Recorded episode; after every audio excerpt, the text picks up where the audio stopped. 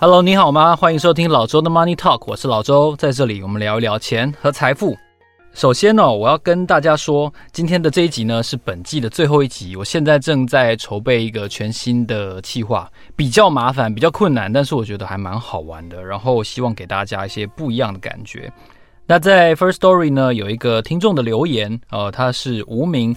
无名的留言是：老周你好，我听你的 podcast 有一小段时间，目前正从二零二零年七月左右开始听回来。你的内容很丰富多元，我个人很喜欢，只是在 Spotify 上面是无法留言的。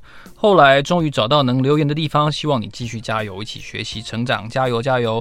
对啊，所以我也正在思考怎么让大家有不同的感觉，同时能够还有比较深的印象，我觉得这点是很重要的。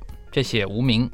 那今天要聊什么话题呢？我觉得先从一个历史新闻开始说起好了，也就是影帝陈松勇的事情哦。其实我蛮喜欢看陈松勇干屌跟演戏的，他蛮有趣的一个演员。当然，他已经在呃去年底的时候已经过世了，但他过世了之后，其实引发了一些讨论跟社会新闻哦。因为其实陈松勇他没有结婚哦，没有子女，然后他有一个弟弟。在多年没有联系之后，突然出现了。然后陈松勇在过世以前，他就有说哦，他要把他的一部分的财产留给常年照顾他的一个哦外籍看护。然后呢，这个弟弟在出现了之后就表示反对，他表示要争取他应该有的这个财产的一份遗产。那这件事情当然最后是圆满落幕了。但是这让我发现，可能这个情境不只是会出现在陈松勇身上，因为。全台湾有非常多人抱持着这个呃不婚不生这样子的态度。当然啊，很多人都说啊，台湾哦这个少子化是国安危机啊。但是终究我们毕竟生育也好，或者结婚也好，这都是一个人的自由的意志的选择。我们如果打定主意要成为一个不婚不生然后单身族的话，我们的一个财产。究竟应该如何的安排才会是最妥善的呢？哦，今天这集节目很高兴的邀请到了安永这方面的专家，会计师 Michael 林志祥会计师，邀请 Michael 跟我们分享一下，究竟单身族群要怎么规划你的资产，还有退休，还有你的传承呢？Hello，Michael，你好。Hello，老周好，以及这个老周的 Money Talk 各位听众朋友，大家好。是，首先我很久没有看到你哦，然后我也很高兴能够在这里跟你聊聊这个话题，因为上次我们在记者会的时候，其实我就很好奇这件事情，然后看了陈松勇的新闻，当然最后是很理想的解决了，但是我也必须说，像这么妥善解决的，我相信是少数，所以我想先定位一下，我们都知道说台湾的呃单身族群越来越多，你可以跟我们介绍一下单身族群要怎么定义吗？台湾大概有多少人是所谓的单身族群呢？好的，我想这个呃，其实我跟老周一样，其实也蛮关心这个议题啦。因为就像你刚刚所讲的，它是一个社会的一个现象哦，然后也真的是蛮很多的人其实都蛮关注这个焦点。对，那其实如果一开始呃回答刚刚老周所提到的这个问题哦，其实。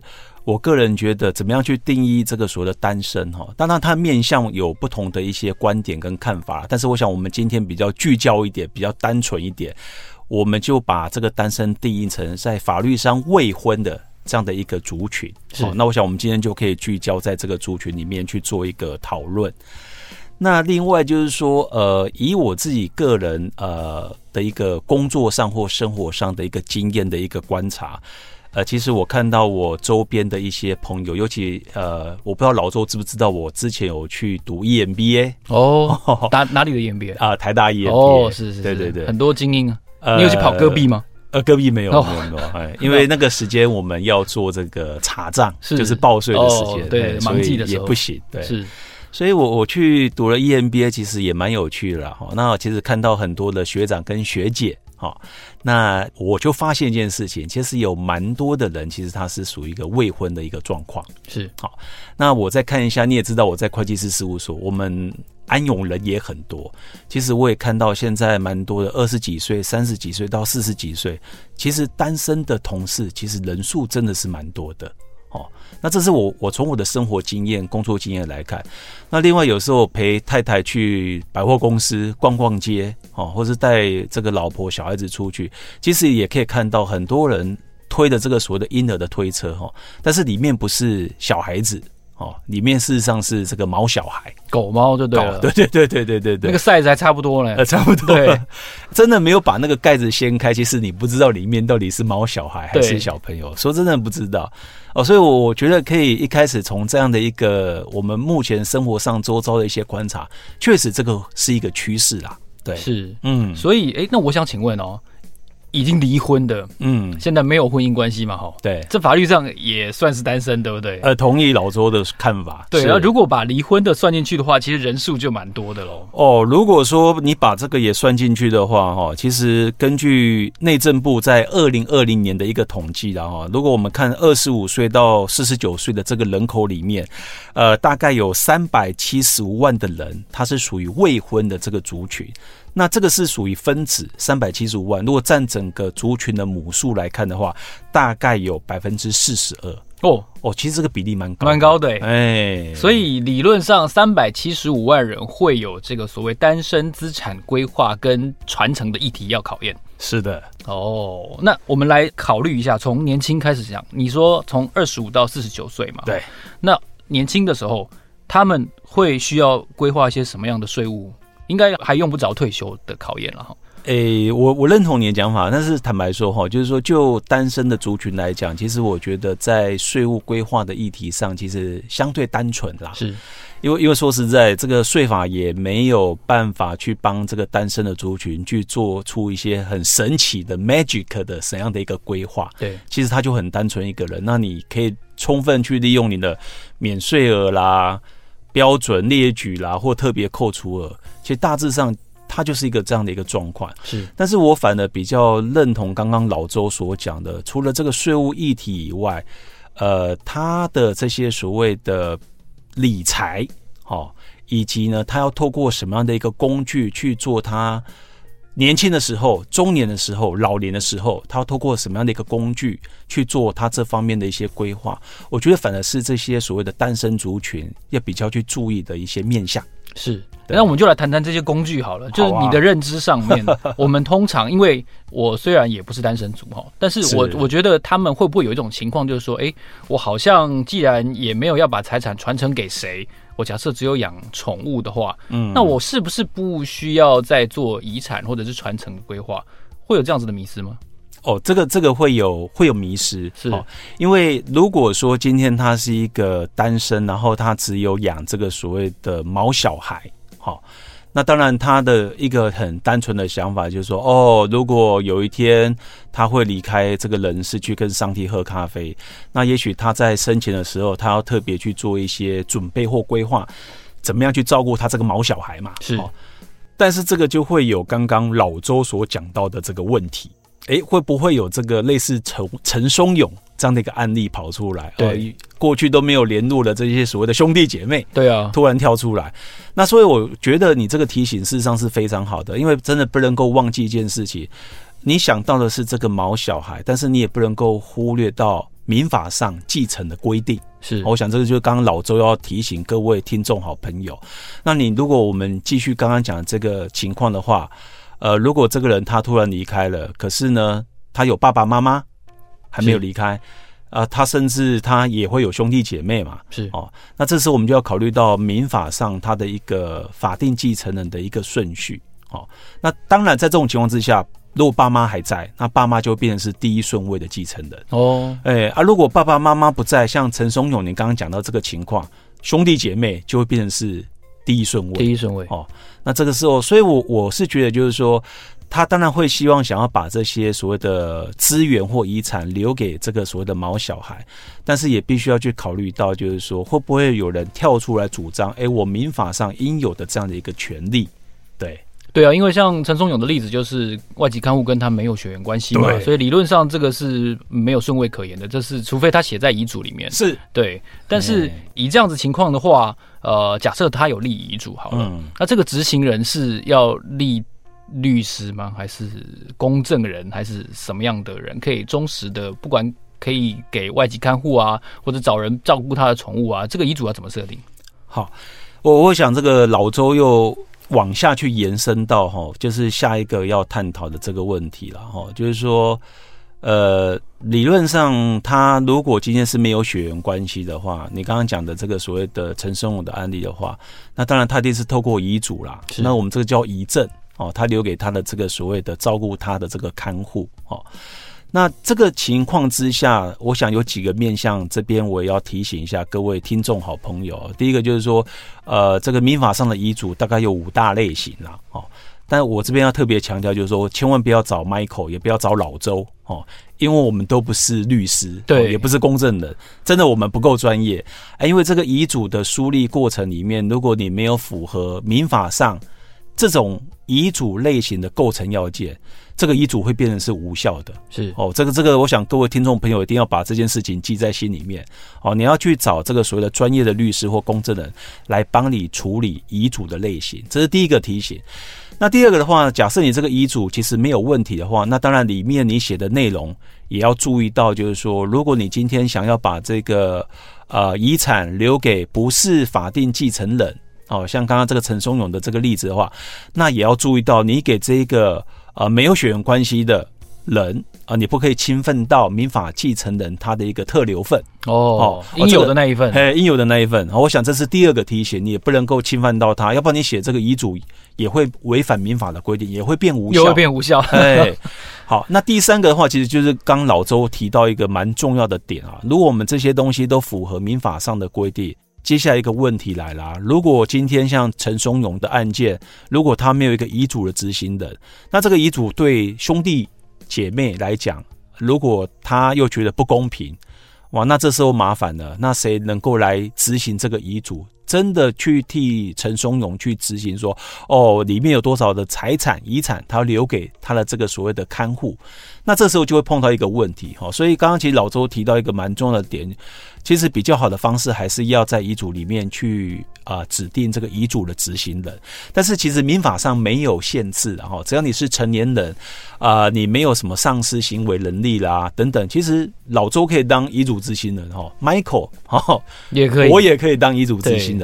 但是只是说，通常的状况之下，比较符合实物的情况，你可以考虑到应该比较多。以我自己看到的例子了哈，我的客户的话，通常也会找律师啦，因为毕竟他们有这方面的专业嘛。哦，这是一个。另外的话，呃，如果你不找律师的话，你可能也要找你能够信任的朋友或亲戚。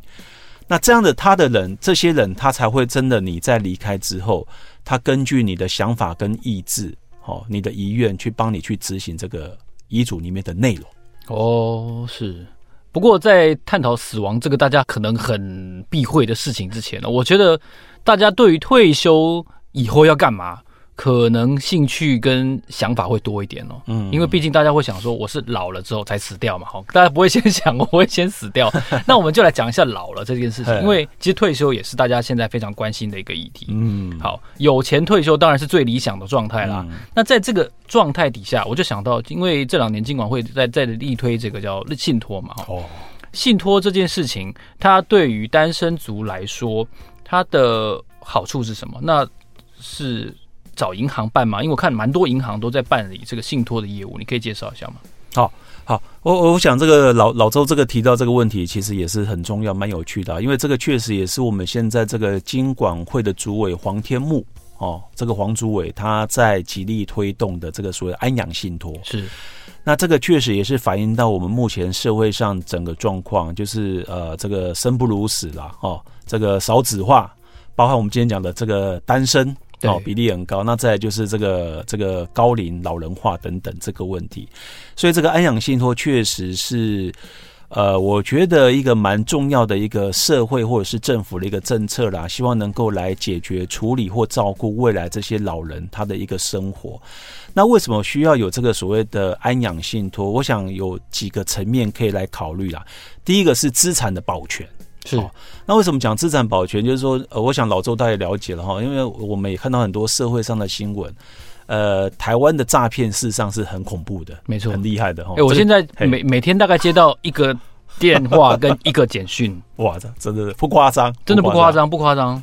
对、哦，所以你我都有可能被诈骗，更何况是老人，对不对？啊，所以我觉得，如果你今天没有透过这个信托的话，你的资产。自己来管理，那你也知道，其实老人家，呃，你年纪大了，有时候你的判断能力，哦，你的这个神智方面啊，各方面其实没有像年轻人那么的清楚，哦，你有可能被外面的人诈骗。另外，我们讲比较更残酷的，诈骗你的人可能是你的亲人。哦，这个就对不对？很暗黑哦，对 对，对，对。但这种这种事情也不乏社会新闻看过，真的没有错。对，所以也有可能是你的小孩、你的孙子看到你这个财产，然后你你的神智又不清楚，对，把你的这个土地啊骗过户啦，你的银行存款呢都有可能。对，哦，所以我我觉得这个第一个是蛮重要的，资产怎么保全下来，照顾自己啊，这个是蛮重要的。那第二个，我觉得是一个专业上的管理啦，哦，就是说你你今天把做这个安养信托，你在申请的时候，呃，把一笔的资产，然后交给这个银行信托的单位，他们来做这个受托人。那当然，他们都很有经验嘛，哈，因为毕竟他们是这个所谓的专业的管理单位，处理过这么多案件，那自然他比较能够知道说，哎，怎么样来帮你做这方面的你的安养。的一个所谓的信托的一个管理，哦，我想这是第二个部分。那第三个部分就是专款专用了，哦，就是说，当你做了这个信托之后呢，会根据这个所谓安养信托的信托契约里面的规定，那这个钱只能够用在什么用途上，哦，那这个受托人就必须完全按照这个规定来做这个所谓的啊、支付。哦，那我们举例来讲，哦，你在生前的时候，你订这个安养信托契约，就是用来照顾我的医疗保险，或是我要去住这个所谓的养老村等等，或是请看护。哦，那只有这些所谓的你列在信托契约里面的这些所谓的名目，那银行这个担任受托人才能够来做这样的一个动资。所以我觉得它是有这方面蛮多的好处啦。那再加上也跟老周这边分享一下哈，其实我。也要真的讲一句实话，我们台湾在做这个所谓安养信托，其实它的费用真的非常低，很便宜。多，多低啊！哦，真的多便宜啊！真的非常的便宜哦。一年收多少钱呢？就我的了解哈，它大概几有几种费用哈，可以做参考。第一个就是说，我们在成立这个安养信托的时候，会有一个所谓的签约手续费。好，在成立的时候，那当然每个银行不一啦，但是你也可以想象很便宜啊，每一件成立费大概就是一千到五千块钱，不是美金。哦，台币，台币，哦，真的很便宜，哦，这是成立的时候。那再来的话，就是说，因为银行它担任受托人，帮你管理这个所谓的资产嘛，所以每年它也要针对你的这个资产收一个管理费，哦，这也是合理。啊，这个管理费其实也很便宜的，会按照你这个资产大概就是千分之二到千分之五。千分之二到千分之五，所以一千万收最多五万。对，其实也不算多了，不算多，不多了哈。对。那第三个的话，就是说，如果你今天有要针对你的合约内容去做一些修改，他们也会有所谓的修改合约费啦。是。哦，那这个是有发生才收，那这个每次一千块台币，一千块 台币。哦哦，这个有点有点太血汗了。对啊，所以那个老周讲到这个血汗，这个我真的也要在这边跟大家分享一下，就是说。确实有蛮多的银行在做信托的这边的朋友哈，是，呃，真的私底下跟我反映。那我想刚好今天有这个荣幸受邀来老周这个节目，我想也替他们发声一下啦。是，希望我们的主管机关能够听到这样的声音哦。我觉得这个这个正是一个非常好的政策哦，所以对台湾的民众，他们在做这个信托的时候，其实这个费用真的非常便宜，跟国外比较起来，台湾真的银行在做这个真的是做功德。对，真的是做功德的，因为大家可能会觉得说，哇，这个一年一千万收五万块，好听起来很多，哎，拜托哎，你那个买的那个基金，你回去看一下好不好？你那个一年就收一趴，哇，一趴是多少？一趴是它两倍哎，对。对啊，那你在在哇哇叫什么？而且那是那绝对是你小孩子这辈子收过最大的一笔红包，所以我我已经在节目里面讲过很多次了。所以他以后那个过年红包哈，你就让他花掉没关系。那个跟你以后要给他遗产比起来，真的是不算什么，真的是非常非常少。你就让他学一下乱花钱会有什么样的感觉？我觉得真的是没有关系。我真的觉得信托这件事情是很重要的。那另外我也想请教一下 Michael，、嗯、我们假设，当然我刚才提到了退休有钱退休是一个最理想的状态。钱不太够，还是退休了啊？这可能是可能，我相信会有一部分人会需要面对的一个现实。而且同时，他其实没有子女，他没有办法要求子女要奉养老人家。那这个时候，我们要怎么去规划单身族的退休后的现金流呢？好，我我觉得这是一个呃很重要的问题了哦。但是我觉得这个问题必须要单身的时候呢，我个人的观察，必须要从单身的时候，你就要做一个规划了。这个这种规划不能够等到老的时候才来做，因为老的时候你可能钱都被你花光了。了对，那那你怎么办？而且视力不好，不能一直看电脑，对，不能炒股票。对啊，所以我我这边我其实有一个建议了哈，就是说我想也跟老周跟呃听众朋友大家来分享交流一下。我觉得大概有几个面向哈，就是说年轻的时候，呃，我们都还有能力在工作在赚钱嘛。我觉得基本上这些钱应该要分几个部分啊，哈，去做一个所谓的规划。啊，第一个部分当然你要留部分的一个 percentage 的比例，每个月的生活费嘛。啊我想这是最基本，你要花多少钱每个月的一个生活的成本，这是一个部分。啊，第二个部分，呃，就像刚刚老周所讲的，要做投资理财。对，好，你一定要有一个部分的钱去做投资理财。我觉得这是现在我们每个人都必须要去学习去做的事情。尤其，呃，我想大家也知道，现在通货膨胀其实越来越可怕了。哦，至少百分之二起跳，所以如果我们今天人都不做什么投资理财的话，你的钱就算你放在银行，你的钱只会越来越薄，都会被吃光。对，哦，所以我想这是第二个部分我的建议。第三个部分，我觉得投资自己啊，哦，投资自己其实也很重要，以及呢，自我呃愿望清单的实现。哦，什么样的愿望清单？其实每个人都有他的一个清单，像我有的这个朋友啊，同事。每个每年，因为现在是疫情，没有办法哦。以前我一些朋友比较年轻的，一年他要出国四次哦哦，他有他的一些清单，什么国家他一定要去啊，什么几点啊，什么看极光了哈。对不起，我都还没去过南极，要去看企鹅等等。那我我觉得这个是一种所谓的愿望清单哦，你可能每年你大概有一个清单。然后呢，你要有多少的钱预算来达成你的这个清单？其实我觉得这个也蛮有意义的啦，哈，因为人的生命毕竟是有限的，哦，你也不能等到我老的时候我才去实现我的愿望清单，我觉得这个不切实际，哦，要活在当下。那投资自己，我觉得也很重要。就像 Michael 还会去想要去读 EMBA，是哦，那也跟老周分享，因为接下来我要去读正大的法律研究所。哦，法律研究所，对对对对对对，是因为你处理比较多，比如说关于家族资产等等的议题，所以你要去念这个研究所。我想这是部分的原因。是好，那另外一个当然就是我觉得法律是非常的实用的，是一个所所谓的一个一门的一个科学了哈。那这个，我想这个是就是叫做自我投资。那再来就是我觉得还有一点蛮重要的，就是啊、你要去利用一些工具，保险跟信托，针对可能未来的一些意外来做一些规划。像我们刚刚所讲的啊、这个安养信托哦很重要，但是我们还没有提到保险。是好，那保险的话，我觉得对于单身的族群来讲，其实也是蛮重要，因为这个是一种所谓的避免意外风险。但是就单身的族群跟我哦，哎，老周应该也是成家立业的，对，是。我觉得我们跟呃单身跟我们这种人有点不太一样，在做保险的角度上有点不一样哈。单身只要注意怎么样能够把自己照顾好，发生意外的时候呢，能够有所保障。是。至于过世了重不重要？其实不重要。他自己就走了，但是我们不一样，对，我们还有牵挂，哎，我们还有牵挂，我们还有配偶，我们还有小孩，对，所以我们在规划的时候，我们可能还会有所谓的人寿保险死掉的这个面向，是，但是单身其实就是重视在医疗、癌症险、你的所谓的长照等等的，活的时候把自己照顾好就好了，好，所以我我觉得这个这个角度上其实有点不太一样。那再来最后一点就是说。呃，等到你真的年纪比较大的时候，你真的还有一些资产，或者是你真的赚的蛮多的。那回到刚刚老周所讲的，你有没有想要把这些资产用在什么样的其他的用途？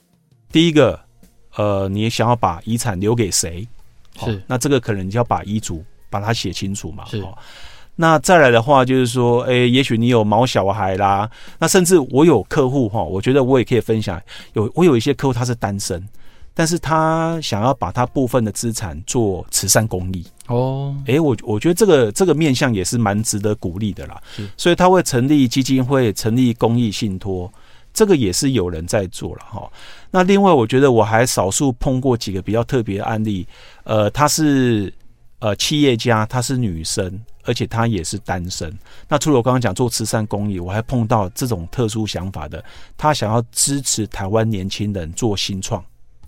哦，太感人了！他要成为天使投资人，哇！因为因为他没有什么东西要留下来的，对，哦，所以他觉得说他还能够活着，对这个台湾社会有贡献的时候，他觉得帮助这些年轻人去做创业，其实也是蛮有意义的啦。是哦，所以我觉得老周的频道做的非常棒。应该也很值得这些人来支持你。对，现在开放抖内哈，那个爱心刷起来，十个爱心可以换换老周的把你的这个一番话给念出来，这样子哈。对，那最后我想请教一下，所以综合起来看的话，我我觉得刚才 Michael 有几点大家应该要呃做笔记下来。首先，第一个安养信托你可能要考虑，然后第二个你的单身的时候的保险，然后跟其他的财务工具哦，比如说投资自己。哦，然后投资在你想要做的事情上，然后但是同时你不能够把你的资产在安排的时候侵犯到实际上法律继承人的那一份，不然的话你的遗嘱还是会被判无效。我觉得这点太多人都没有想到，太多社会新闻也都是如此，所以确实是应该要注意的。那除此之外，最后有没有什么想要提醒大家的事情？呃，我我我想最后哈，想要提醒大家，就是其实也是做一个小小整理啊，呼应刚刚老周所讲的哈，就是有三个工具，我们单身族要好好的去运用。然后我们刚刚讲，再重复一次好了，就是遗嘱很重要，是保险很重要，然后信托这三大工具，你怎么样去运用在你整个单身的平常的生活，然后以及未来退休的规划上？我想这三个工具可以让你。达到你的一个目标的实现是，其实三百七十五万人听起来真的这个数字就还蛮可观，因为新北市也才四百万出头，对，所以三 三百七十五真的是一个蛮值得注意的数字哦。不过也不要觉得说啊，我已经结婚了。这几跟我没有关系，实际上遗嘱啊、保险啊、信托都有关，有成家的人也是非常需要啊。所以你看，之前我有找苏律师来录过遗嘱的那一集。其实我后来碰到一个朋友，就跟我讲说：“哦，原来遗嘱很容易写到无效嘞，这超级容易的。如果你有开始思考这件事情，如果你觉得疫情让你很害怕，你想要开始思考未来我的资产到底要如何规划的话，今天 Michael 要再次提醒你，遗嘱那五大要点，你一定要千万要回去再听一下，再看一下。”不要弄到一份文件，好好的一个规划就变成无效了，你知道吗？哦，如果你喜欢这期节目的话呢，你可以在 First Story 的 APP，你也可以在 Apple Podcast 给我们五颗星留言，告诉我你接下来想要听到更多什么样的财经的议题，还有访问的内容，我也会想办法呢去把各界的能够谈这个话题的专家找来这个节目，然后跟大家分享。今天非常谢谢 Michael 来到我们的节目，也期待下一次可以再找 Michael 来谈一谈家族等等的话题，可以多分享一些秘辛跟案例，没有关系。好，谢谢老周，谢谢 Michael，老周的 Money Talk，让我们下一集见，谢谢，拜拜。